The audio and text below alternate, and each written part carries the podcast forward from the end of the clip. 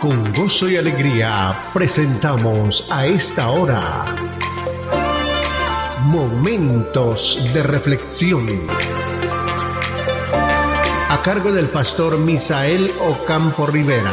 Bienvenidos a Momentos de Reflexión.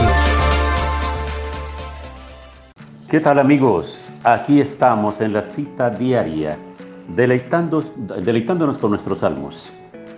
Agradecimientos. Salmo capítulo 9. Vamos a hablar de los agradecimientos. Te alabaré, oh Jehová, con todo mi corazón, contaré todas tus maravillas. Me alegraré y me regocijaré en ti, cantaré a tu nombre, oh Altísimo.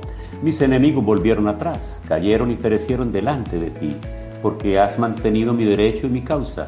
Te has sentado en el trono juzgando con justicia.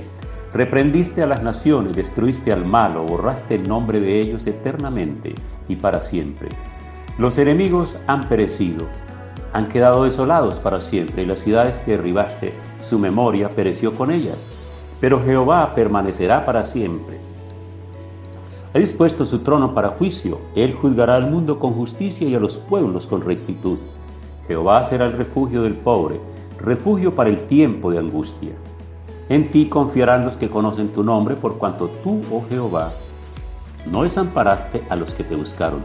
Cantad Jehová que habita en Sión.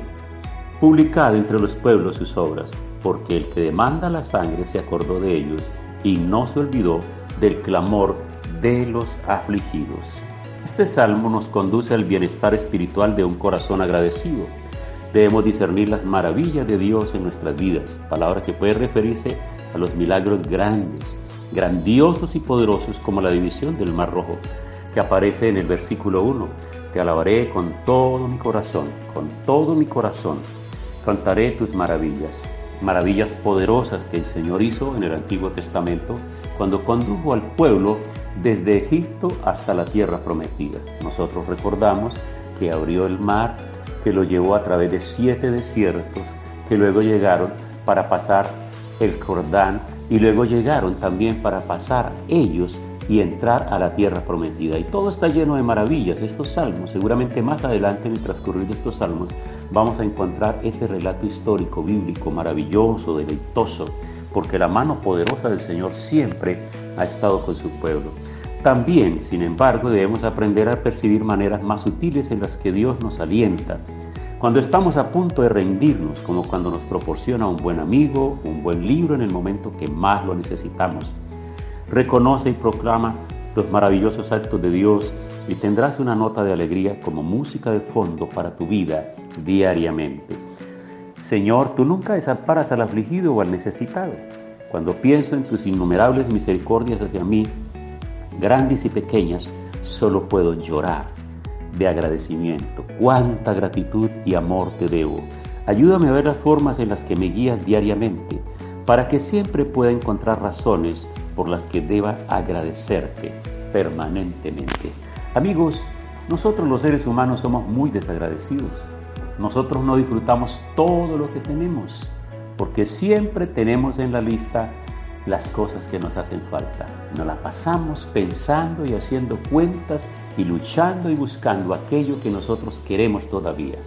Pero yo quiero en el día de hoy invitarlos a que hagamos un inventario de todas las cosas que tenemos a nuestro favor, que Dios nos ha dado. Y verá que en este momento lo más seguro es que es, es más lo que hemos recibido de Él que lo que aún estamos buscando.